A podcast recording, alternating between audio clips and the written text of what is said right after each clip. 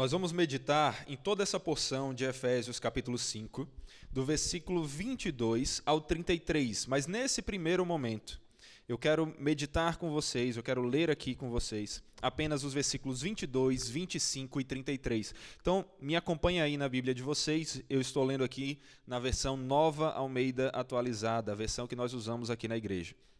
Diz assim a palavra de Deus: Esposas, que cada uma de vocês se sujeite ao seu próprio marido como ao Senhor. Versículo 25. Maridos, que cada um de vocês ame a sua esposa, como também Cristo amou a igreja e se entregou por ela. Versículo 33. No entanto, quanto a vocês, que cada um ame a própria esposa como a si mesmo, e que a esposa respeite o seu marido.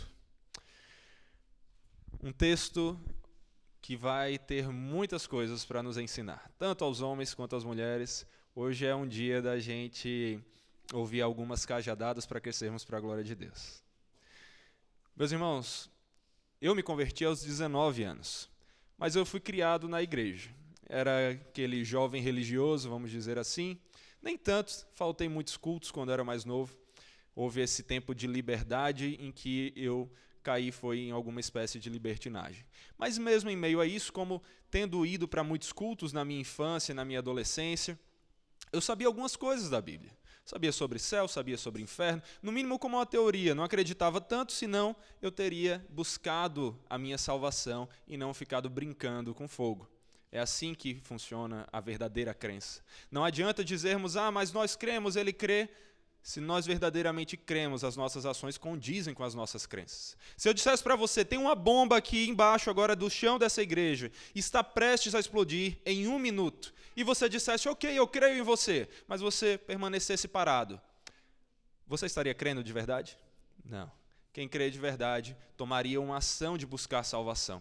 Da mesma forma, não adianta dizer, mas eu creio em Deus, ele crê em Deus, se você ou ele vivem como se Deus não existisse, vivem como se a vida fosse sua e não dele. Mas ok, em meio a tudo isso, pulando aqui essa advertência, ainda teremos muitas outras. Em meio a tudo isso, eu também sabia algumas coisas sobre o relacionamento entre homem e mulher. Tinha começado a namorar e uma passagem da Bíblia eu sabia, Gênesis 3:16, que vai falar sobre como a esposa deve se submeter ao seu marido como a esposa deve ser submissa. Essa passagem eu sabia. Coitada da Raíssa, porque eu sabia apenas essa. E essa passagem eu usava, mas eu usava da maneira errada. Porque eu entendia a ideia de uma submissão da mulher ao seu marido. E era uma ideia por si só que não estava de acordo com a palavra. Fora isso, eu não entendia direito nem como era essa submissão da mulher ao marido, mas eu não sabia que existia alguma espécie de submissão do marido à mulher, que é o que esse texto vai nos ensinar hoje. Porque esse texto que nós estamos aqui meditando vai nos mostrar tanto que a mulher deve se submeter ao marido, como o marido deve se submeter à mulher. Na verdade, Paulo está iniciando aqui uma sessão em que ele vai falar que todos os cristãos devem se submeter uns aos outros. E ele vai falar como isso se dá nos principais relacionamentos. Ele vai falar como isso se dá no relacionamento entre marido e mulher, no relacionamento entre pais e filhos e também no relacionamento do trabalho. Mas aqui nós vamos ver como o relacionamento entre marido e mulher deve ser caracterizado pela mútua submissão no temor de Cristo. Guarde isso no seu coração. O relacionamento entre marido e mulher, o casamento, deve ser caracterizado pela mútua submissão no temor de Cristo. Como eu falei, Paulo então inicia aqui essa sessão, onde nós vamos aprender bastante sobre esses principais relacionamentos, essa mútua submissão, entendendo que, na verdade, nós nos submetemos uns aos outros porque antes estamos submissos a um que é a verdadeira autoridade acima de todos. Quem? Deus. Quem? Cristo. É assim que nós devemos viver, inclusive seguindo o exemplo do próprio Cristo, que, sendo Deus soberano, como diz a palavra, não considerou ser igual a Deus como algo que deveria ser retido a qualquer custo. Pelo contrário, se esvaziou, assumindo a forma de servo, tornando-se semelhante aos seres humanos e reconhecido em figura humana. Ele se humilhou, tornando-se obediente até morte e morte de cruz. De forma semelhante, nenhum de nós deve se achar superior demais, grande demais, valoroso demais para servir ao próximo. Nem devemos considerar ninguém pequeno demais, insignificante demais, indigno demais para ser servido por nós. Porque se Deus, que é infinitamente maior do que todos nós somos, soberano acima de todos, se fez homem habitou entre nós e serviu a criaturas que ele criou, criaturas pequenas, criaturas limitadas, criaturas pecadoras, que dirá de nós que somos exatamente essas coisas? Será que tem alguém que é indigno demais para servirmos? Será que somos grandes demais para servirmos alguém? Na verdade, não. Nós temos que buscar essa mútua submissão, temos que buscar servir uns aos outros. Como Paulo fala em Filipenses também, ele diz: Não façam nada por interesse pessoal ou vaidade, mas por humildade, cada um, olha aqui, considerando os outros superiores a si mesmos, não tendo em vista somente os seus próprios interesses, mas também os dos outros. É assim que nós temos que agir. Se nós, por um lado, não podemos considerar ninguém inferior a nós mesmos, não devemos nem sequer considerá-los iguais a nós mesmos. Nosso coração já é inclinado para o lado do achar as pessoas inferiores a nós mesmos. Então Deus nos joga para o outro extremo para ver se nós nos equilibramos. Ele diz: considerem os outros superiores a vocês mesmos. E aqui que Paulo inicia essa submissão, essa sessão sobre mútua submissão, falando, como eu disse, desses principais relacionamentos e falando deles na ordem de importância. O relacionamento entre marido e mulher, o casamento. Depois, o relacionamento entre pais e filhos, a paternidade. E então, o relacionamento entre patrão e funcionário, o trabalho. Paulo coloca aqui nossos principais relacionamentos nessa ordem de importância. E hoje o nosso foco vai ser meditar mais especificamente nesse que é o principal de todos os relacionamentos, segundo as Escrituras, o casamento. Mas aqui é importante a gente frisar uma coisa também. Você que não é casado, você que ainda não está casado ou que já foi casado e hoje já perdeu o seu cônjuge, ou por algum outro motivo não está casado, tem o dom do celibato, seja lá o que for. Esse sermão também fala a você. Esse sermão não é só para os casados. Claro que para eles terá um significado mais direto e prático que eles já vão ter que sair daqui aplicando. Mas serve para você também porque você precisa conhecer tudo que é revelado na palavra. Porque você vê assim a beleza do que Deus planejou para os relacionamentos que ele criou. Porque você precisa, na sua vida, várias vezes aconselhar pessoas, defender e explicar a verdade da palavra para pessoas. Então você precisa saber, numa época em que o casamento, como principal relacionamento criado por Deus, é também o mais atacado de todos precisa saber como defender e apontar, segundo as Escrituras, o que é esse relacionamento do Senhor. E é aqui que então nós precisamos meditar, porque antes de entendermos como o marido se submete à sua mulher e a mulher se submete ao seu marido no relacionamento do casamento, precisamos entender o que é esse relacionamento, o que é o casamento. Porque na sociedade atual, ele é deturpado. As pessoas redefiniram ou estão tentando redefinir o casamento. E isso não é algo só de fora da igreja. Claro que fora da igreja é muito mais comum, mas isso também está permeando e deturpando e corrompendo a visão que homens e mulheres que se dizem cristãos e muitas vezes realmente são, têm sobre o casamento, caindo assim numa visão errônea que os leva não a glorificar a Deus no casamento, mas a pecar contra o Senhor no casamento. Portanto, meus irmãos, nós precisamos entender o que é o casamento segundo as Escrituras. Sua instituição é a primeira coisa que a gente precisa entender. Casamento não é uma invenção humana. Não é invenção do Estado. Não é invenção de pessoas. Casamento é uma instituição divina, criada pelo próprio Senhor para a sua glória. Nós vemos isso já ali em Gênesis capítulo 2, versículo 24. E Mateus ali nos mostra como Jesus, apontando para esse texto, o texto da criação, fala sobre o casamento. Jesus diz assim: Vocês não leram o que o Criador disse desde o princípio, que ele os fez homem e mulher? E que disse: Por isso o homem deixará o seu pai e sua mãe, e se unirá à sua mulher, tornando-se os dois uma só carne, de modo que já não são mais dois porém uma só carne. Portanto, ninguém separe o que Deus ajuntou. E é diante dessa instituição que nós precisamos entender o que é o casamento. Qual é a definição do casamento? John Stott, um homem que eu recomendo que vocês procurem aprender mais, ouçam mais, leiam ótimos livros.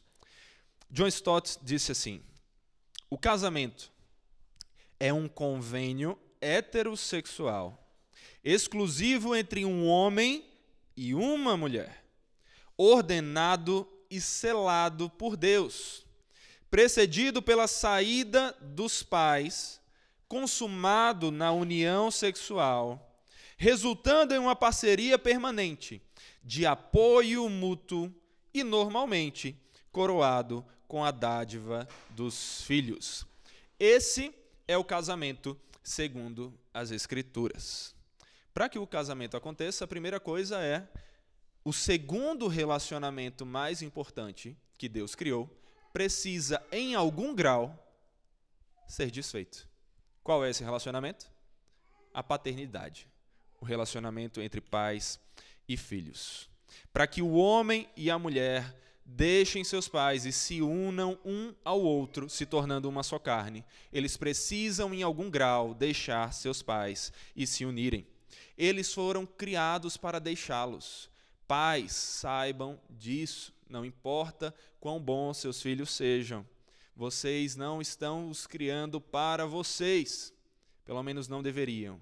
Vocês os estão criando para Deus. Eles foram criados para deixá-los mas não para os abandonarem, e sim para encontrarem um com o outro uma união que eles têm que ter com Cristo, que é aquele relacionamento realmente mais importante do que todos.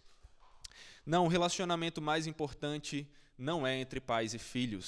Saibam disso. Os filhos foram criados para deixar os seus pais. Você e seu cônjuge são o relacionamento mais importante que Deus criou. Você e seu cônjuge, por outro lado, é que se tornam uma só carne, não os pais e filhos. Deus nos criou para nos tornarmos uma só carne com os nossos cônjuges. Os nossos filhos também são criados para que provavelmente façam isso, para que se separem de nós, se juntem ao seu cônjuge e se tornem uma só carne com eles.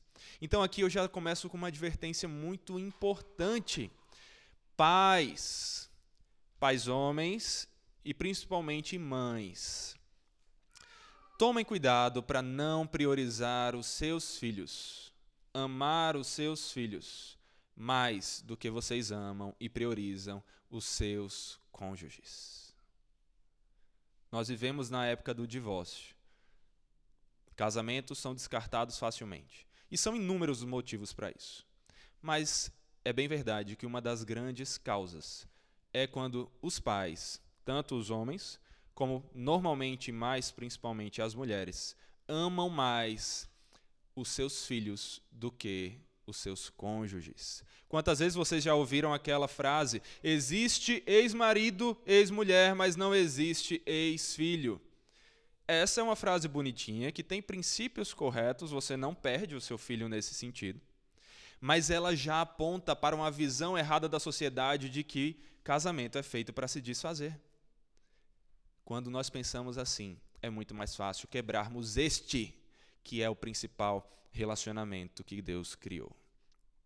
Cuidem-se disso, cuidem, porque nós vivemos numa época em que essa inversão de prioridades, de valores, faz com que muitos casamentos, com que o principal relacionamento que Deus criou se desfaça. Além disso, também a partir dessa definição que ouvimos sobre casamento, nós precisamos frisar que o casamento, segundo a Bíblia, é heterossexual. Ele é exclusivo entre um homem e uma mulher.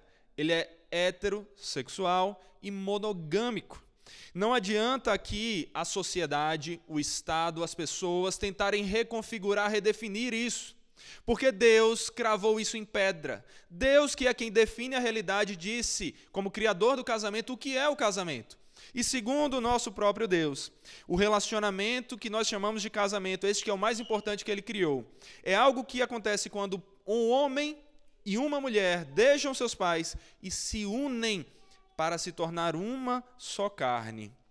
E ao fazer isso, eles, consumando essa relação por meio do sexo, se unem como uma só carne, resultando em uma parceria permanente de apoio e serviço.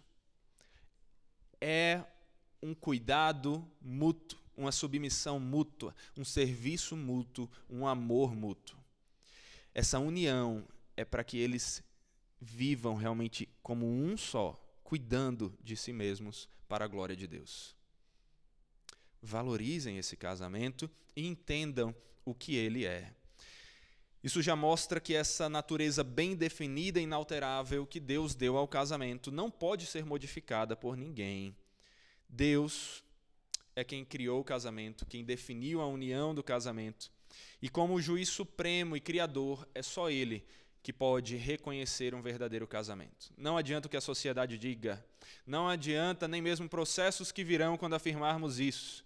Saibam, meus irmãos, e eu os chamo a fazer isso aqui, de orar por mim, orar por pastores, orar inclusive por vocês, porque processos virão quando nós fizermos afirmações assim.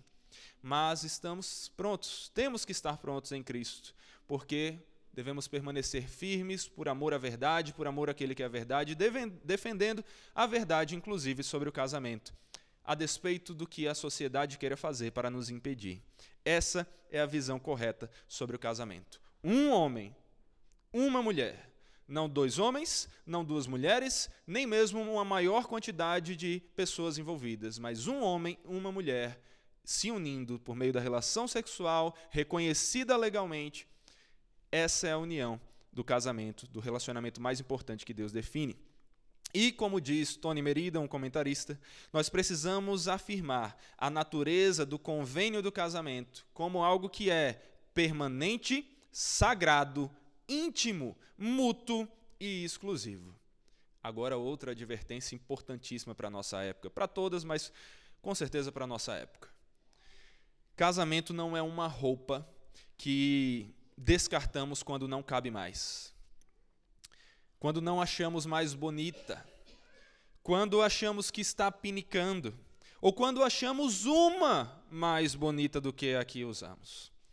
Casamento, segundo a palavra de Deus, não é algo que as pessoas devem terminar pela suposta incompatibilidade de gênios, porque estão discutindo mais ultimamente, porque não se gostam mais como no auge da paixão da juventude, ou qualquer coisa desse tipo.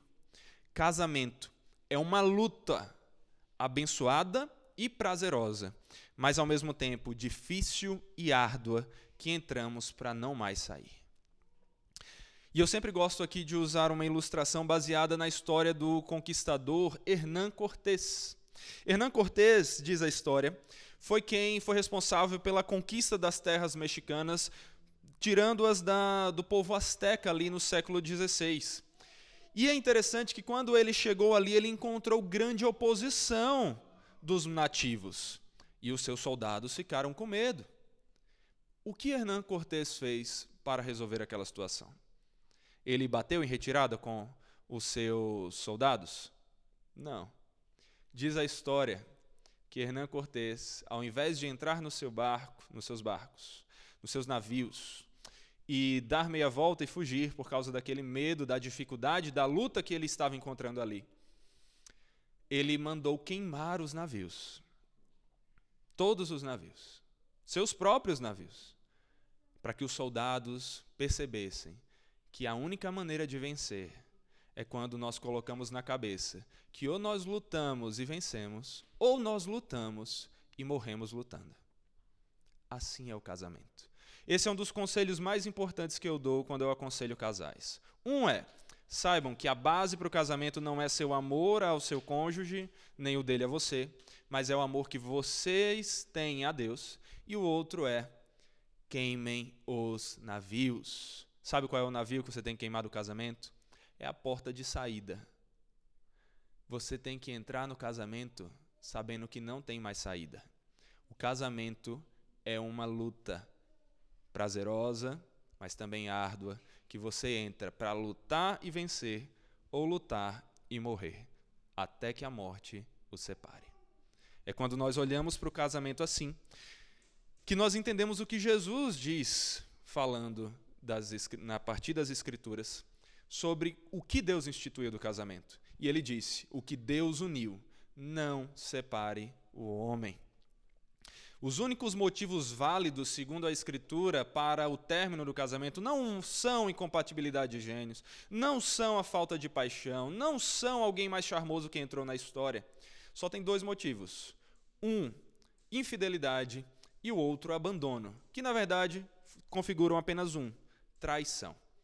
E mesmo esse, Deus diz, é pela dureza do seu coração.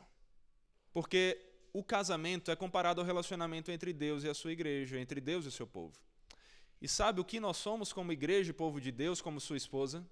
Adúlteros. Mesmo assim, ele não desistiu de nós. Até mesmo nessas horas, apesar da grande dificuldade, o ideal é que nós lutemos. Mas se o nosso coração não estiver preparado para isso, este é o único motivo válido para o término do casamento. Até porque o casamento, antes de mais nada, antes de uma aliança com, de um homem com uma mulher, é uma aliança com Deus, consequentemente, do homem com a mulher. Nossa primeira aliança e suprema submissão é a Deus. E como consequência dela, nos submetemos um ao outro em fidelidade, respeito, amor e serviço no casamento. Ao contrário de uma visão machista de mundo, mulheres, ouçam agora, vocês gostam, é normal gostarem de ouvir críticas ao machismo. E homens também devem achar bom ouvir críticas ao machismo, nós não devemos ser machistas.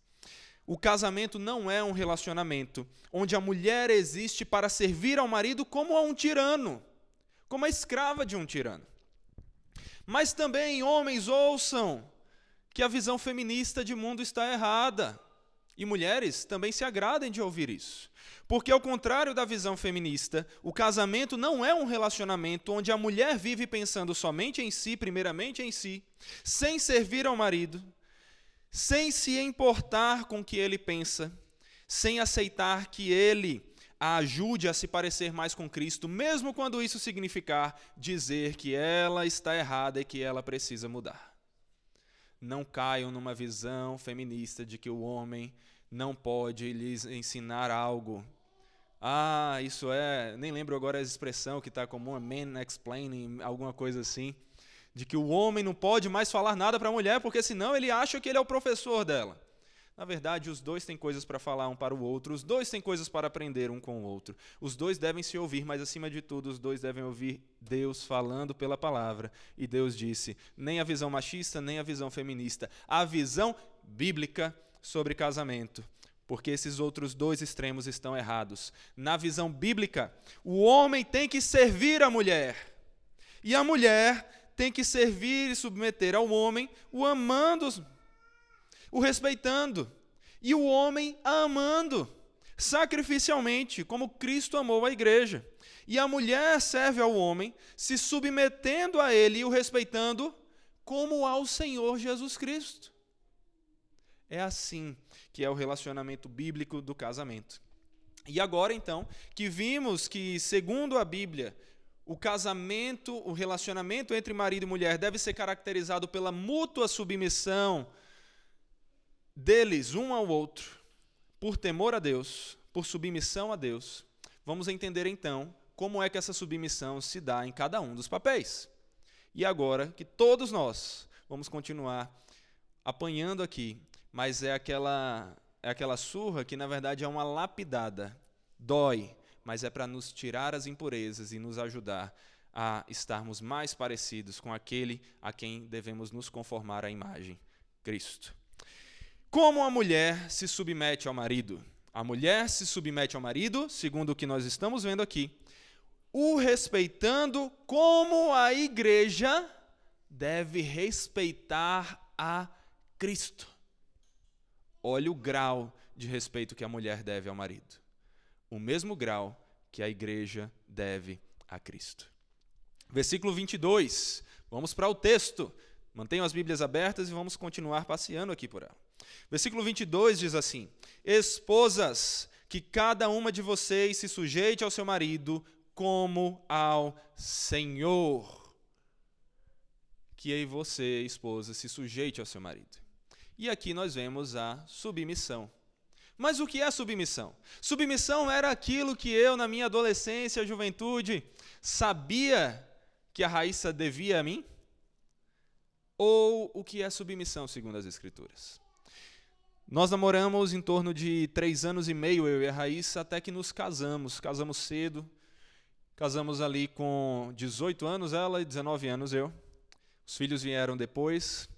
E quando nós nos casamos, essa visão que eu, infelizmente, nutri da cabeça da Raíssa sobre submissão, ainda estava muito impregnada e precisou ser purificada para que ela entendesse que a submissão não era um castigo de Deus. Meus irmãos e principalmente minhas irmãs, a submissão não é fruto da queda, do pecado. Pode até parecer que a primeira afirmação sobre a submissão vem depois do pecado. Mas, na verdade, quando nós olhamos para Gênesis 3,16 e nós estamos vendo algumas maldições que Deus está dando por causa do pecado, Ele não está dando só maldição, Ele está dando maldição e bênção. É interessante que ele vai falar que a mulher ela ia ter um grande desejo pelo seu marido e, no entanto, ele a governaria. Nós vamos ver, segundo as Escrituras, que ali nós temos uma bênção e uma maldição. E a maldição ali não era a submissão, era esse desejo que era um desejo errado, incontrolável, um desejo que a dominava em si mesmo e não permitia que ela olhasse para o marido da maneira correta. É o mesmo, a mesma palavra ali para desejo que é usada para quando Caim não se conteve e matou o seu irmão Abel. Esse, essa era a maldição, de que a mulher teria sempre que controlar o seu desejo pelo marido para que fosse um desejo sadio, correto, e não uma idolatria por ele como um Deus na sua vida.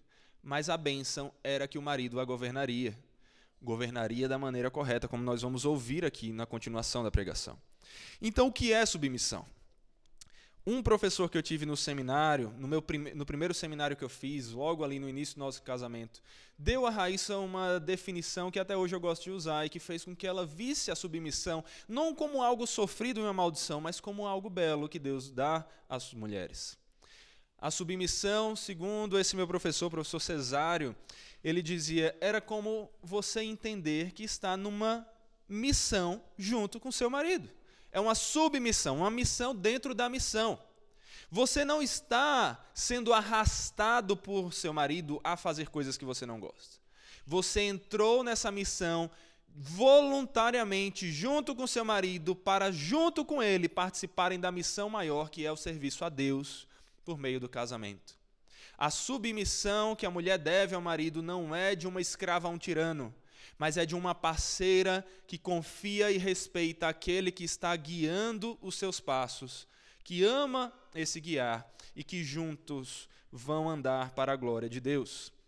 E aqui é interessante a gente perceber algumas diferenças já. Porque, segundo Craig Kinner, um comentarista também, ele diz assim: a maioria dos escritores antigos esperava que as pessoas, as esposas, perdão, obedecessem a seus maridos desejando nelas um comportamento quieto e manso. Essa parte do quieto e manso todo mundo gosta, né? Mas vamos continuar.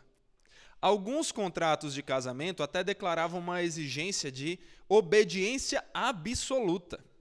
Essa exigência fazia sentido especialmente para os pensadores gregos, que não conseguiam conceber as esposas como iguais. Essa era a visão comum de submissão, mas não era a visão bíblica. A visão bíblica não é que o homem é superior à mulher, ela é inferior ao homem, não. A visão bíblica, os dois têm o mesmo valor, mas os dois têm funções diferentes, eles se complementam, cada um com a sua função. E Paulo vai continuar aqui falando disso, falando como a submissão que a mulher deve ao marido não é uma submissão forçada e violenta, mas voluntária e amorosa o respeito e o amor que a esposa tem acima de tudo a Deus e, consequentemente, ao seu marido, são a base da submissão da mulher ao seu marido. E aí o versículo 23 vai continuar. Paulo diz: Porque o marido é o cabeça da esposa, como também Cristo é o cabeça da igreja, sendo ele próprio o salvador do corpo. Um lar sem cabeça é um convite ao caos. Um corpo sem cabeça não funciona. Deus instituiu o homem como cabeça da mulher para que ele a guie e guie o relacionamento deles para a glória de Deus. O que fazer então quando os dois corretamente devem se ouvir, conversam entre si, mas infelizmente não chegam a um consenso. Eles devem ficar indo um para um lado, outro para outro, testando forças, como acontece em muitos casamentos, que supostamente louvam a beleza de uma igualdade onde ninguém é cabeça sobre ninguém. E no final das contas, por causa disso, é uma luta, é um cabo de força ali, um, um, uma disputa onde acaba então se rompendo a união entre eles, cada um indo para o lado e terminando o casamento.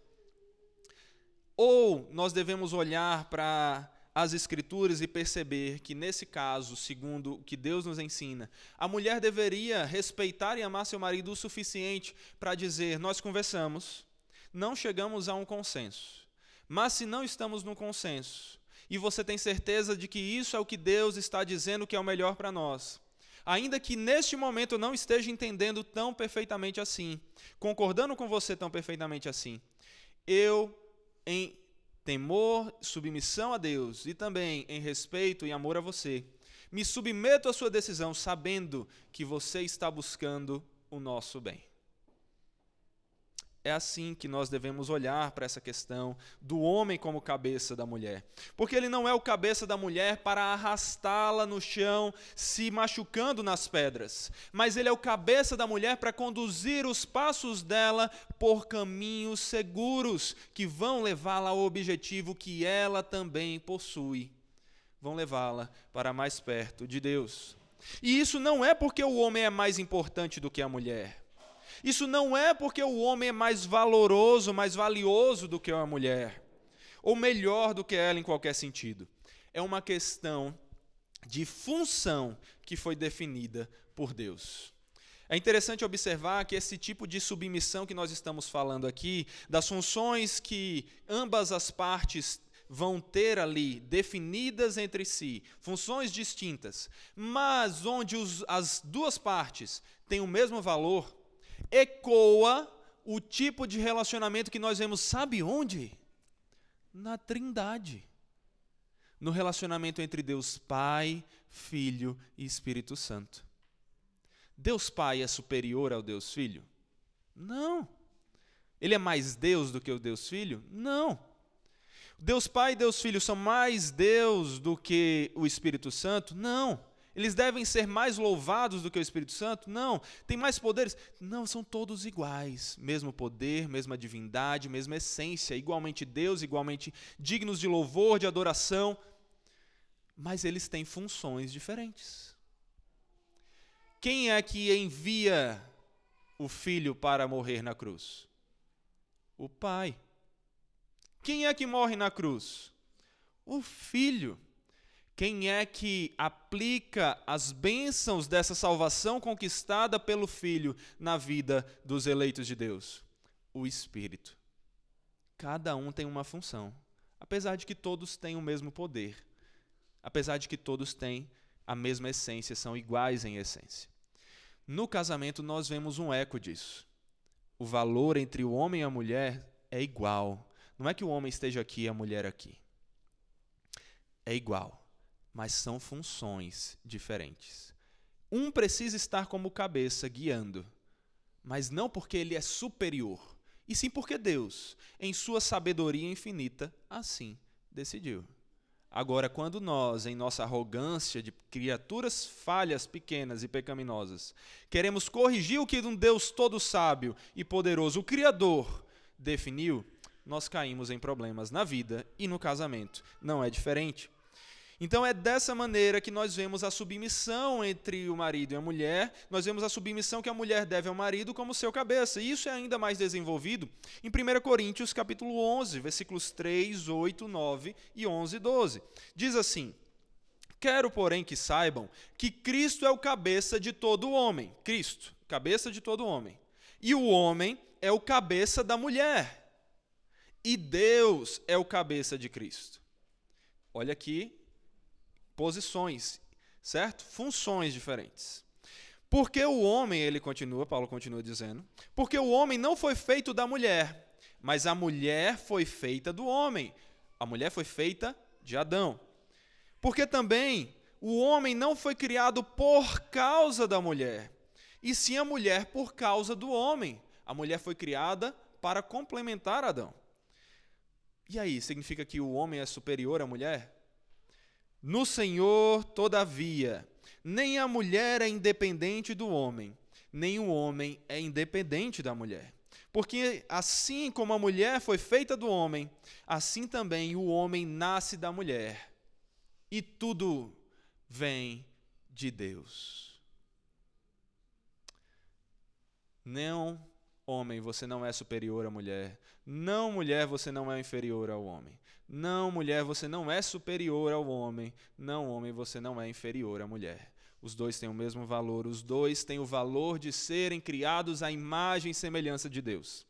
Mas cada um de vocês reflete um ângulo diferente da beleza divina. E juntos se complementando, vocês refletem a glória de Deus. Os dois são igualmente importantes, mas aprove a Deus, em sua sabedoria, instituir o homem como cabeça da mulher para guiar a mulher. E aqui o William Hendrickson faz o seguinte comentário muito pertinente sobre o assunto. Falando sobre o homem, né, ele diz: Por certo que ele tem tal autoridade e deve exercê-la. O homem tem autoridade sobre a mulher e deve exercê-la. Porém, jamais de maneira dominante a comparação com Cristo como cabeça da igreja revela em que sentido o esposo é o cabeça da esposa. Ele é sua cabeça no sentido de estar vitalmente interessado no bem-estar dela, o protetor dela. Seu padrão é Cristo, que, como cabeça da igreja, é seu salvador. O que Paulo está dizendo, pois, equivale ao seguinte: a esposa deve submeter-se voluntariamente a seu esposo, a quem Deus designou como cabeça dela. Ela deve reconhecer que, na qualidade de sua cabeça, seu esposo se acha tão intimamente unido a ela e tão profundamente solícito com seu bem-estar que a sua relação para com ela tem como base o interesse sacrificial de Cristo por sua igreja, a qual ele comprou pelo seu próprio sangue. Semelhante à nossa cabeça, que conduz o nosso próprio corpo, não para o mal dele, mas para o bem, querendo que ele acerte os seus passos, querendo que ele caminhe rumo ao alvo, e não trazendo para ele machucados e sofrimentos intencionalmente. O homem deve guiar a sua esposa, cuidando dela como ele cuida do próprio corpo. Paulo vai falar mais sobre isso, a gente vai conversar mais sobre isso. O cabeça guia o corpo, o homem guia a mulher para o bem dela, para que ela esteja bem, para que ela chegue ao objetivo dela e o objetivo dele, ela, como auxiliadora, o ajuda como cabeça, para que os dois, como uma só carne, cheguem onde eles devem chegar. É assim que nós vemos as coisas. E é interessante que até isso é deturpado hoje em dia. Tem uma brincadeira que é feita muitas vezes em encontros de casais para mostrar isso, de como a mulher deve confiar no seu marido e seguir a direção dele. A mulher é vendada e o homem dá direcionamentos, vá para frente, dois passos, vira à esquerda, vá para a direita, para até que ela chegue no objetivo. Hoje em dia, vários canais fazem a brincadeira em que a mulher que manda. Tem um quadro em algum desses canais aí da sessão da tarde, né, da, da TV, se eu não me engano, eu acho que é da Eliana. E é alguma coisa assim, a mulher que manda, alguma coisa nesse sentido, onde eles invertem isso para brincar, e aí a mulher que diz para o homem a direção que ele vai. Até aí seria uma brincadeira inocente, se não estivesse por trás toda a ideia de como a sociedade está tentando reverter esse padrão em que o homem guia a mulher. Não porque ele é melhor do que ela. Tem mulheres que sabem usar um GPS ou um mapa melhor do que o homem mas porque Deus assim instituiu. Porque Deus, em sua sabedoria, tinha um motivo para isso. E a mulher não é guiada cegamente. Ela pode dizer, mas amor, parece que tem uma pedra aqui. Será que não é melhor nós seguirmos a direção um pouquinho para o lado? Os dois juntos vão usando quem são para chegarem no objetivo. Mas a mulher confia no seu esposo e o respeita e o ama a ponto de seguir a sua instrução. É desse tipo de autoridade, não a de um senhor tirânico, que Paulo está nos mostrando que o homem tem sobre a mulher. E que a mulher voluntariamente então deve se submeter ao seu marido por respeito a ele e a Deus que o instituiu como cabeça sobre ela. Por fim, nessa primeira parte, Paulo conclui seu ensinamento sobre a submissão da mulher aí no versículo 24, dizendo: Como, porém, a igreja está sujeita a Cristo, assim também a esposa se sujeite em tudo ao seu próprio marido. Normalmente as mulheres até falam quando se sujeitam que é em algum grau, mas tem coisa que não. O texto está deixando claro, é em tudo porque ela respeita, confia e ama. Olha só o comentário que o Hendrickson faz, mais uma excelente contribuição dele. Ele diz: A submissão da igreja a Cristo é voluntária, devotada, sincera, entusiástica. É uma submissão motivada não só pela convicção, isto é bom e justo porque Deus o exige, mas também por um amor em resposta ao amor de Cristo que o mesmo seja realidade com referência à submissão das esposas a seus esposos. Além disso, a obediência não deve ser parcial, de modo que a esposa obedeça a seu esposo quando sucede que os desejos dele coincidem com os dela, mas deve ser completa em tudo. Essa pequena frase, contudo, não deve ser interpretada como se quisesse dizer absolutamente tudo. Se o esposo exigisse dela algo contrário aos princípios morais e espirituais estabelecidos por Deus mesmo, a submissão seria errônea. Não obstante, tendo em vista esta exceção, sua obediência deve ser completa. É se sujeitando a seu marido que a esposa se sujeita ao Senhor. É obedecendo ao seu marido que a esposa obedece ao Senhor. Mas isso, é claro, deve ser feito com discernimento. Porque quando o marido está ensinando algo contrário do que a Bíblia ensina, a esposa deve então refrear. Ela deve lembrar da hierarquia de autoridades que está sobre a vida dela e obedecer aquele que é a autoridade suprema e absoluta, Deus. Mas ela também não deve fazer isso em arrogância. Ela deve fazer isso dizendo com carinho: meu amor, eu o respeito e eu quero seguir os seus passos, mas eu não consigo olhar para as Escrituras e entender que este é o caminho correto, me parece contrário. A menos que você possa me mostrar pelas Escrituras que este é o caminho que eu devo seguir, eu preciso permanecer com minha consciência limpa, obedecendo a Deus acima de você, por amor a Deus e por amor a você. Tirando esse caso essa exceção em que o marido parece estar guiando a esposa contrário ao que a palavra ensina, a mulher deve se submeter ao seu marido. Quando a submissão for é o que a Bíblia ensina, mas eu não estou gostando muito disso, não vai ser muito fácil para mim, não vai ser muito prazeroso para mim.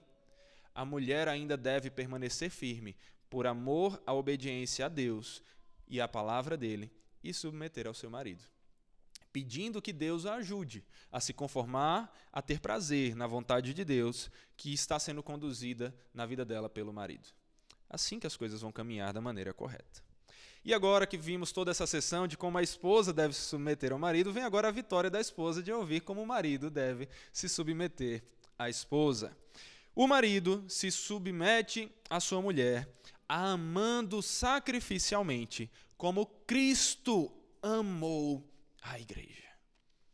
Se você, esposa, mulher, achava que era difícil o seu papel de se submeter ao marido, como a igreja tem que se submeter a Cristo, o papel do seu marido não é mais fácil, porque ele tem que amá-la sacrificialmente, ao ponto de se entregar por você, como Cristo deu a sua vida pela igreja. E aqui nós vemos outra grande diferença da visão bíblica para a visão mundana. Segundo Kinner, embora se presumisse que os maridos deveriam amar suas esposas, os antigos códigos domésticos geralmente diziam aos maridos não como amar as suas esposas, mas como governá-las. Embora Paulo defenda o antigo ideal de submissão da esposa, ele o qualifica, colocando no contexto de submissão mútua. Os maridos devem amar suas esposas como Cristo amou a igreja, dando voluntariamente sua vida por elas. Aqui o foco é no amor. O amor que o marido deve à esposa, tentando replicar o amor que Cristo tem pela sua igreja. Normalmente os escritores falariam como o marido deve governar, mas a abordagem aqui é de como o marido deve amar e, através do amor, governar. Isso não significa, é claro, que o homem não tem autoridade sobre a mulher, ou menos ainda que Cristo não tem autoridade sobre a igreja. Como R.C. Sproul diz, Cristo não desistiu de sua autoridade real ou tornou-se sujeito à igreja quando ele se entregou por ela. Mas sua autoridade foi expressa por meio de seu sacrifício, especialmente desde que isso realizou a redenção e a vitória sobre Satanás. Essa é a autoridade que o marido tem sobre sua esposa. É assim que ele deve governá-la, em amor. Um amor sacrificial, um amor como de Cristo. E aqui vale a pena a gente qualificar o que é amor. O que é amor? Casais terminam porque dizem nós não nos amamos mais. Mas eles falam isso porque eles não entendem o que é amor, segundo as Escrituras. O amor que mantém um relacionamento. Eles confundem amor com uma mera emoção, que na verdade poderia ser descrita mais facilmente como paixão. Paixão não é algo que deve guiar o nosso relacionamento, que deve guiar nossas decisões. Existem algumas paixões que são lícitas e podem ser aproveitadas, desde que elas não sejam o guia, porque quando o coração guia, ele é enganoso, desesperadamente corrupto, ele nos leva para longe. Paixões no casamento, e aqui eu falo com quem já tem mais tempo de casamento também, elas vêm e passam, mas elas voltam também. Eu sou novo, mas eu já tenho algum tempo considerável de casamento. Comparado às pessoas na atualidade que tem tantos casamentos, eu tenho um tempo bem considerável. Faço 10 anos de casamento agora, mês que vem. Mas o que é interessante perceber é que todo, em todos esses anos com a Raiz, 13 anos juntos, 10 de casamento, a minha paixão por ela já foi ardente, já diminuiu. Já voltou, já sumiu.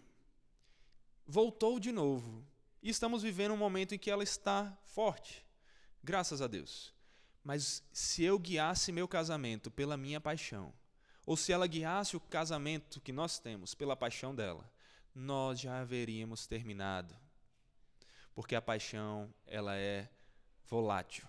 Ela vem, sobe, passa. Ela volta, mas o que nós temos que manter o casamento é sob um chão firme, um fundamento firme, E esse é sobre o amor, acima de tudo a Deus, mas também o amor que devemos ao cônjuge. E o que é então esse amor, se não é esse sentimento volátil? Amor, segundo as Escrituras, é um compromisso, uma decisão manifestada em ações de serviço. Tanto que Deus, Cristo nos diz que temos que amar o nosso inimigo. Como é que você vai ter paixão, um desejo ardente de estar com seu inimigo, a não ser que você seja sadomasoquista? Não é possível. Mas não era disso que Cristo estava falando. Porque amar não é o sentimento, não é a paixão. O amor que é serviço também pode ter a emoção, e é bom que tenha, mas ele não é guiado por ela. Amar, segundo as Escrituras, é um compromisso de servir. Amar é serviço. Por isso que podemos amar o nosso inimigo, porque podemos servi-lo mesmo quando nós não temos prazer nele. Mas o amar no casamento, ele é manifestado então em um compromisso de manter aquela aliança que foi feita com Deus, diante de Deus e com o cônjuge, de servir um ao outro. Independente da paixão, independente da saúde ou da doença, da alegria ou da tristeza. Os votos mais perdidos, talvez, do que a, o li e concordo dos, dos termos de, de condição na internet. As pessoas não lembram disso. Votos precisam ser mantidos e respeitados. Palavras devem ser seguidas como um contrato. E nós, diante de Deus, quando casamos, estabelecemos um compromisso de amar, independente das circunstâncias. Amar porque é um compromisso de servir. Amar mesmo quando a paixão se vai, amar quando as lutas chegam, amar quando está difícil, amar quando brigas estão acontecendo. É claro que não devemos deixar que isso se torne um padrão. Eu amo meu marido, eu vou ficar com ele para o resto da vida. A gente briga todo dia, a gente vive insatisfeito, mas a gente está aqui. Não, isso não é saudável. Devemos conformar o nosso coração ao de Cristo em obediência a Ele, amando também com sentimentos, com carinho, com afeto, tendo prazer em estarmos juntos dos nossos cônjuges. Mas não podemos deixar que o prazer seja o guia, e sim que a palavra, o compromisso estabelecido com Deus nos guie. Essa é a visão de amor segundo as Escrituras. Maridos, amem suas esposas, mesmo quando elas estão na TPM, mesmo quando elas estão mais ariscas, mesmo quando elas falam algo que você diz isso não é justo, mesmo quando elas não estão fazendo algo que os agrada, as amem. Vocês precisam amar como Cristo amou a igreja. Agora, igreja, você sempre ama a Cristo da maneira correta? Você sempre retribui o amor de Cristo da maneira correta? E se Cristo só nos amasse quando retribuíssemos o amor da maneira correta? Estaríamos perdidos, divorciados daquele que é a vida eterna. O amor que o marido deve à sua esposa é o amor como Cristo à sua igreja. É o amor incondicional. É um amor que vai mesmo quando a esposa, entre aspas, não merece. Ame sacrificialmente. E o sacrifício não é somente o de você dar a sua vida por ela. É isso também, com certeza. Nós temos que entender que é igualado aqui o amor que o homem deve à sua esposa ao de Cristo que se sacrificou, literalmente, dando a sua vida pela sua esposa. E é interessante observar que, na verdade, esse chamado para amarmos ao ponto de dar a nossa própria vida não é somente às esposas. Todo cristão, em algum grau, deve isso ao seu irmão. Nós vemos Efésios 5:2, como nós vimos semana passada, falando sobre isso. E vivam em amor, como também Cristo nos amou e se entregou por nós, como oferta e sacrifício de aroma agradável a Deus. João 15, 13, Jesus diz: Ninguém tem amor maior do que este, de dar a alguém a própria vida pelos seus amigos. E em 1 João 3,16 está escrito: Nisto conhecemos o amor, que Cristo deu a sua vida por nós. Portanto, também nós devemos dar a nossa vida pelos irmãos. Em algum grau, todos nós devemos estar dispostos a servir uns aos outros e amar uns aos outros ao ponto de darmos a vida uns pelos outros.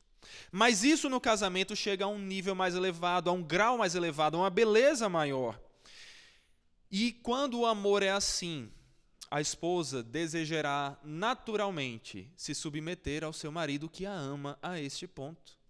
Ela irá querer naturalmente seguir as decisões daquele que a ama, como Deus ama a sua igreja. E ela então, em respeito a esse seu marido, em amor a seu marido, o seguirá mais facilmente, fazendo tudo para agradar acima de tudo a Deus, mas também ao seu marido. E o marido a amando para agradar a Deus, mas também para o bem da esposa. Então, maridos, amem as suas esposas ao ponto de dar a sua vida por elas, de morrer literalmente por elas, se sacrificar, tomar um tiro no peito. Mas, cuidado com a visão romântica do se sacrificar. Porque muitas vezes é mais fácil tomar um tiro por alguém do que viver anos servindo aquela pessoa, mesmo quando ela está rabugenta, mesmo quando ela está rancorosa, mesmo quando ela não está tão bonita, mesmo quando ela não está tão fácil de lidar. Você, marido, não tem apenas que amar a sua esposa ao ponto de dar a sua vida por ela. Você deve, semelhante a Cristo, estar pronto para viver por ela. O dia a dia. Você tem que estar pronto para morrer. Mas muitas vezes é mais difícil viver. Viver pela sua esposa. Servindo a sua esposa. Aprenda a fazer isso. Aprenda a amar a sua esposa para viver por ela. Aqui, antes de seguir e qualificar isso, eu quero fazer um adendo que é o seguinte: mesmo que o marido esteja falhando em amar assim também esposa, você precisa estar ciente de que você ainda deve respeitá-lo e segui-lo. E com esse seu respeito e, os, e, a sua submissão, inclusive, você vai tornar mais fácil para ele o voltar a amá-la como deveria. Você vai ajudá-la como auxiliadora que você é a fazer com que ele a ame como deve. Portanto, nem o marido só deve amar a esposa quando ele a respeita da maneira que ela deve respeitá-lo, nem a esposa só deve respeitar o marido quando ele a ama como deveria amar. Faça a sua parte, porque Deus faz perfeitamente a dele. Ele nunca falha. Você deve submissão a ele. Então seja submissa. Homem, Faça a sua parte, seja submisso à sua mulher no amor, amando-a, mas por submissão a Deus que nunca falha. Então, não deixem que as não esperem que as circunstâncias estejam perfeitas e que seu cônjuge esteja no estado ideal para fazer o que é seu dever. Marido ame, esposa respeite e siga. E marido, como eu falei, olhe o que é que a Bíblia vai falar, aprenda a servir, a cuidar, a amar a sua esposa com a sua vida. Não na, na visão romântica de filmes. Não só naquele mero, muitas vezes, machismo de bater no peito e dizer eu estou pronto para tomar um tiro pela minha esposa. Mas também, principalmente, no de viver por ela, no de cuidá-la, de amá-la, de dar carinho, de dar afeto, dar elogio, de ajudá-la com, com seus deveres e as suas próprias responsabilidades. Ajudá-la capacitando-a para ser uma melhor, esposa, mãe, dona de casa, trabalhadora, em cada uma das suas responsabilidades, mas também ajudá-la executando muitas vezes tarefas que são dela por ela para ajudá-la. Sejam coisas pequenas, como fazer uma comida, lavar uma louça ou uma roupa, e aqui as mulheres vão à loucura. Mas não somente nessas coisas, também no buscar ensiná-las a amar mais a Deus ensiná-las mais sobre Deus, ajudá-las a seguir o amor a Deus. Ajudem e sirvam as suas esposas amando, tanto carregando o peso por elas, como também as capacitando para conseguir suportar mais cargas. Tudo por amor a Deus. E aqui nós vemos Paulo continuar a falar sobre como Cristo, ele age na nossa vida, na vida da igreja, de maneira semelhante ao que o marido deve agir na, na vida da esposa. Observe, versículo 25. Que cada um de vocês ame a sua esposa, como também Cristo amou a igreja e se entregou por ela, para que a santificasse, tendo-a purificada por meio da lavagem de água pela palavra, para apresentar a si mesmo como igreja gloriosa, sem mancha, nem ruga, nem coisa semelhante, porém santa e sem defeito.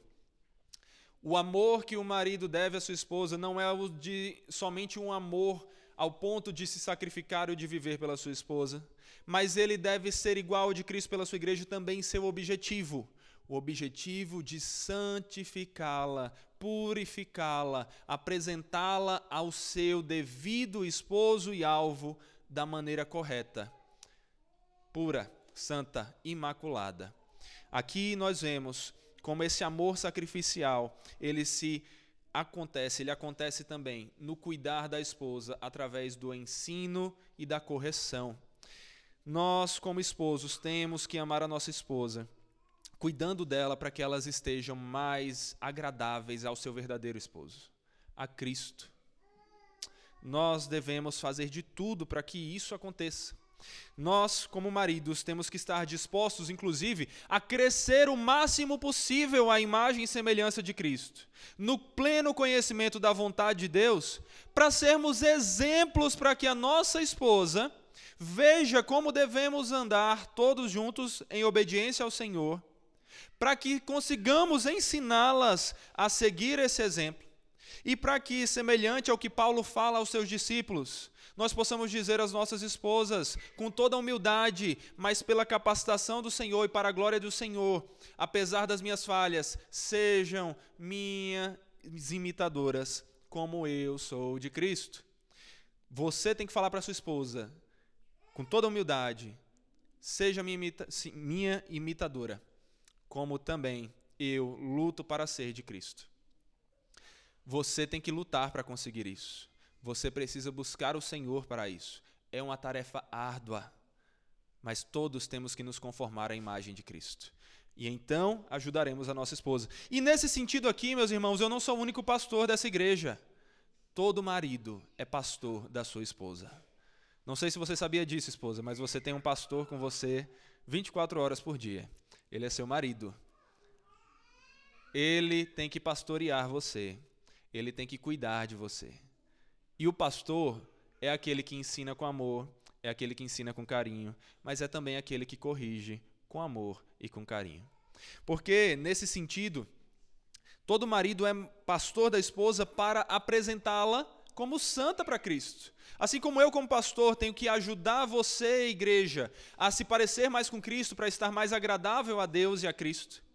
Você, marido, tem que ajudar a sua esposa a se parecer mais com Cristo, para que ela seja mais agradável a Cristo. Esse é seu dever. E você precisa se capacitar para isso. Essa é sua maior responsabilidade, homem. Não é nem mesmo a criação sobre os filhos, que é importantíssima, mas é o do cuidar da sua esposa. Lembre-se, você precisa se capacitar para isso. Você não tenta se capacitar para ser um bom funcionário no seu trabalho? Para ser um bom estudante no seu curso, a coisa que você mais tem que se dedicar é a se capacitar para apresentar a sua esposa como santa e pura para Cristo. E isso exige dedicação e esforço. E é pela graça do Senhor que você vai conseguir. É meditando na palavra, é buscando conhecer mais a Bíblia, é orando mais, é se dedicando mais a, antes de tudo, você se parecer com Cristo, para que então você possa ajudá-la nessa caminhada. Maridos, se preparem cada dia melhor para isso. Aprendam mais sobre a vontade de Deus. Façam tudo isso pedindo ao Senhor que os capacite a conseguir agir assim. E aí nós vemos mais um comentário muito pertinente do Hendrickson sobre como devemos ver isso. Como devemos então amar as esposas? Ele diz: os esposos devem amar suas esposas pelo que elas são. E também devem amá-las ao ponto de torná-las aquilo que elas devem ser. Você deve amar sua esposa do jeito que ela é. Mas porque você ama a Deus mais do que a sua esposa, você tem que amá-la ao ponto de ajudá-la a se tornar quem ela deve ser. E como eu já falei várias vezes, não, você não tem que ser do jeito que você é. Você tem que ser como Cristo é. Então, esposa, esteja disposta a ser corrigida pelo seu marido por amor a Deus, para se parecer mais com quem é agradável a Deus. E marido, aprenda a fazer isso em amor, com humildade, paciência, não arrogância metendo o dedo na cara, mas com carinho, ajudando a sua esposa a crescer nisso. Ao ponto de que todos os dias devemos nos perguntar: meu amor por minha esposa revela as características do amor de Cristo pela sua igreja? Olha que pergunta difícil que nós temos que nos fazer. Eu falei, esposas, sua tarefa é difícil, sua responsabilidade é difícil. É difícil se submeter ao homem, como a igreja tem que se submeter a Cristo no mesmo nível. Mas o papel do seu esposo também não é muito fácil, não. Não fica muito para trás. E esposas, se vocês verdadeiramente amam a Deus e se sujeitam a Ele, amem, respeitem seus maridos e se sujeitem a eles. Não só quando eles fizerem coisas que vocês digam assim: nossa, maravilhoso, era tudo o que eu sempre quis. Era exatamente o que eu quis, você leu meus pensamentos. Obrigado por esse chocolate. Não, não somente isso. Mas também quando eles disserem em amor, em correção: meu amor, você está errado em fazer isso. Não é esse o caminho. Você não pode se irar assim. TPM não é desculpa para pecado. Você precisa perdoar aquela mulher que olhou para você com cara feia por causa do seu vestido. Você precisa ter mais paciência com aquela mulher que pareceu olhar para mim. Você precisa replicar as imagens de Cristo. Amar mais, perdoar mais, ser mais paciente. Quais são os aspectos do fruto do Espírito? Amor, alegria, paz, benignidade, fidelidade, longanimidade, amor ali desenvolvido em humildade, em domínio próprio. Esposas e esposos, todos nós temos que viver assim. Esposos, lutem para chegar a esse alvo, de ser assim como Cristo é. Esposas, auxiliadoras vocês são. Ajudem seus maridos nessa caminhada, eles precisam de vocês. Mas também estejam prontos a serem corrigidas pelo marido por amor, para que vocês tenham essas características e amem a Deus acima de tudo. É assim que nós precisamos caminhar, todos buscando aprender mais sobre a palavra, ter uma vida mais agradável a Deus e amando mais a Deus. E então Paulo acrescenta, no versículo 28, assim também o marido deve amar a sua esposa como ao próprio corpo. Quem ama a esposa ama a si mesmo, porque ninguém jamais odiou o seu próprio corpo. Ao contrário, o alimenta e cuida dele, como também Cristo faz com a igreja, porque somos membros do seu corpo. Eis porque o homem deixará o seu pai e sua mãe e se unirá à sua mulher, tornando os dois uma só carne. Aqui vale mais um comentário do Hendrickson que diz assim: Não significa que devem amar suas próprias esposas, assim como amam seus próprios corpos, mas devem amar suas próprias esposas como sendo seus próprios corpos. O esposo é o cabeça da esposa, como Cristo é o cabeça da igreja. Portanto, assim como a igreja é o corpo de Cristo, também amem, também a esposa, em certo sentido, é o corpo do esposo. De tal maneira, íntima é a união de ambos. Na união matrimonial, o homem e a mulher se tornam uma só carne. E assim como devem cuidar do seu próprio corpo, como nós devemos cuidar do nosso próprio corpo natural, também o marido deve cuidar da sua esposa, da saúde dela, do bem dela. E qual é esse bem? Se conformar à imagem de Cristo. Estar cuidando da sua esposa é estar cuidando daquilo que Cristo valoriza por amor a ela. Então, cuide da sua esposa, como você tem que cuidar do seu corpo, para a glória de Deus, para a glória de Cristo. Como Hendrickson afirma também. E já que Cristo, como nosso cabeça, tão assiduamente cuida de nós, membros de seu corpo, então que o esposo, os esposos, esposos levem isso a sério e se esforcem por imitar a Cristo na atenção amorosa que põe sobre seus corpos, ou seja, sobre suas esposas, esposas. Além do mais, isto está em harmonia com o mandamento divino expresso em Gênesis 2:24, a ordenança que ocupará as bases do pensamento de Paulo todo esse tempo. E agora finalmente cita, quase exatamente de acordo com a tradução da Septuaginta da passagem hebraico do versículo 31 ali, que diz: Portanto, deixará o homem a seu pai e a sua mulher, e se unirá à sua esposa. Os dois, não três, quatro ou mais, um homem e uma mulher, se unem como uma só carne, se tornando verdadeiramente um só corpo, que deve ser cuidado para a glória de Deus. Então, Paulo parece fazer um adendo final aqui para deixar claro que ele não está falando somente do casamento entre o marido e mulher, mas da união entre Cristo e a igreja. E ele diz aí no versículo 32, já caminhando mais para o final: Grande é este mistério, mas eu me refiro a Cristo e à igreja. O que Paulo chama aqui de mistério é a comparação do matrimônio com a união entre Cristo e a igreja. Essa, esse é o mistério que ele está descrevendo aqui. A ideia é que a comissão pré-queda de Deus para o homem, deixar sua família e se tornar com sua esposa, foi uma instância de prefigurar o relacionamento de Cristo com sua noiva, a igreja.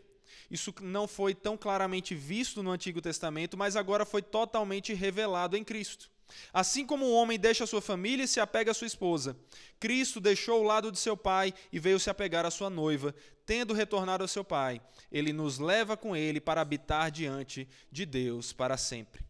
A igreja já está prometida a Cristo. Ela está apenas no período de preparação para ser apresentada a Ele. E nesse período ela precisa se capacitar o máximo possível para estar a mais bela, mais pura, mais santa possível para Ele. É assim que a igreja tem que se preparar. Mas o que é belo de perceber é que essa preparação não é somente que a esposa faz sozinha, mas que Cristo faz pela sua esposa. As duas coisas estão caminhando lado a lado. E aqui nós vemos essa união. Nós vemos a responsabilidade humana e a soberania de Deus caminhando lado a lado. Como o Hendrickson comenta, não é só verdade que a esposa do cordeiro a si mesmo se prepara, e não só com vistas ao futuro pontualmente determinado por Deus, que os servos desempenham uma função nesse sentido, mas Cristo mesmo a prepara a fim de apresentar a si. O ponto enfatizado é sem dúvida que ela, a igreja, nada pode fazer movida por sua própria força. Ela deve toda a sua beleza a ele, o seu esposo. É por esta única razão que, quando ela se manifestar em plenitude, será vista tão resplandecente em pureza que poderá corresponder à descrição aqui apresentada, ou seja, não tendo mancha nem ruga ou qualquer coisa semelhante, porém que fosse santa e imaculada. Soberania de Deus agindo para nos capacitar a viver como Ele quer. E a nossa responsabilidade humana em seguirmos os nossos passos, buscando chegarmos mais perto de Deus. É o nosso perseverar, mas que nós só perseveramos certos de que conseguiremos porque Deus nos preserva. Nós caminhamos em tudo isso, esposa e esposo, porque Deus nos capacitará. Esposa, você vai conseguir ser uma esposa sim, porque Deus vai lhe guiar isso não anula sua responsabilidade. Lute para ser como você deve ser. Esposo, você só vai conseguir ser um esposo assim se Deus o capacitar e Ele está com você se você está com Ele para capacitá-lo a alcançar esse alvo. Mas não esqueça da sua responsabilidade e lute para chegar lá. E então, Paulo encerra toda essa sessão sobre o relacionamento mais importante que Deus criou para a humanidade, o entre marido e mulher, mostrando que ele deve ser caracterizado pela mútua submissão, com o versículo 33. Olha aí para o versículo 33. No entanto, também quanto a vocês, que cada um ame a própria esposa como a si mesmo, e que a esposa respeite o seu marido. Paulo qualifica aqui uma distinção importante na ênfase, que é a base da submissão da esposa e do seu marido. Ele vai mostrar, sabe o que? Prestem bastante atenção aqui. Eu sei que nós já caminhamos bastante, mas é importante você guardar esse final. Paulo faz uma distinção em relação ao que a esposa principalmente deve ao seu marido e o que o marido principalmente deve à sua esposa. E ele vai dizer que a esposa deve, acima de tudo, respeito ao seu marido. E o marido deve, acima de tudo, amor à sua esposa. Isso significa que o marido não tem que respeitar a esposa? Claro que não é isso. Ele tem que respeitar, amá-la e respeitá-la. Isso significa que a esposa tem apenas que respeitar o marido mesmo sem amá-lo? Não, ela tem que amá-lo. Mas tem, acima de tudo, que respeitá-lo. E por que isso? Isso tem a ver também com os papéis que Deus definiu para cada um deles para que o relacionamento entre homem e mulher funcione e o homem assuma seu papel como cabeça, guiando o corpo, que é a mulher, para que os dois cheguem sãos e salvos diante de Deus, a mulher precisa, acima de tudo, respeitá-lo. Ela precisa ter confiança de que ele é capaz para fazer isso. Porque se o corpo não respeita a cabeça, como ele vai seguir os seus, as suas instruções. Por isso, acima de tudo, para que esse relacionamento dê certo, a mulher que tem também que amar o seu marido precisa, acima de tudo, respeitá-lo. Confiar que ele será capaz de guiar os seus passos. E para que o marido consiga ser esse cabeça e guiar os passos da mulher, ele precisa, acima de tudo, amá-la. Porque se o corpo não for bem cuidado, ele não terá saúde para seguir as instruções da cabeça. Ou você nunca ficou tão doente ao ponto de dar um comando para o seu corpo e parecer que ele não responde? Porque ele não está bem, ele não está bem cuidado. Mas quando a cabeça cuida do corpo por amá-lo, e o corpo, respeitando as instruções do cabeça, segue as suas instruções, segue os seus passos, então o corpo anda, ele se desenvolve, ele caminha rumo ao seu alvo. Assim, mulheres, respeitem os seus maridos. Não caiam na ladainha da cultura de hoje que quer apresentar o homem como um bobão, como alguém incapaz, que só faz besteira, que precisa que você, como uma mãezona, o ajude. O homem é o cabeça sobre você, esposa. Confie nele. Se ele não está tão capacitado assim, você, como auxiliadora, o ajude, o ajude a chegar lá e ore para que o Senhor faça isso. Mas confie nele. Você o escolheu para ser seu cabeça. Você escolheu. Arque com as responsabilidades. Lute essa luta. E marido, ame a sua esposa e cuide dela. Como a Bíblia vai falar como a parte mais frágil do relacionamento. Colossenses 3,19 diz: Maridos, que cada um de vocês ame a sua esposa e não a trate com amargura. Não seja grosso, não caia também na ladainha da cultura, da mídia, de ser aquele homem machão que não dá carinho, que é todo grosso. Não, dê carinho, dê amor, respeite, dê o que ela precisa. Como Pedro vai falar, maridos, vocês igualmente vivam a vinda comum do lar, com discernimento, dando honra à esposa, por ser a parte mais frágil e por ser coerdeira da mesma graça da vida. Agindo assim, as orações de vocês não serão interrompidas. Marido, trate a sua esposa diante da fragilidade também dela. É claro que mulheres têm sua força. Nós sabemos, mulheres, vocês não são frágeis no sentido completo. É óbvio que não. Vocês têm a força de vocês. É tanto que vocês conseguem levantar da cama quando estão com febre, a gente não. Mas saibam que, em algum sentido, vocês têm a fragilidade. E nós, como maridos, temos que respeitar essa fragilidade, cuidar das nossas esposas e amá-las, dando carinho. Então, terminando tudo aqui, maridos, se submetam às suas mulheres, as amando como Cristo amou a igreja, estando pronto para se sacrificar por elas. E mulheres, respeitem os seus maridos, como a igreja tem que respeitar a Cristo, se submetendo a Ele. Se cada um seguir esse caminho, capacitados por Deus, o relacionamento, que é o mais importante que Deus nos deu, crescerá para a glória de Deus.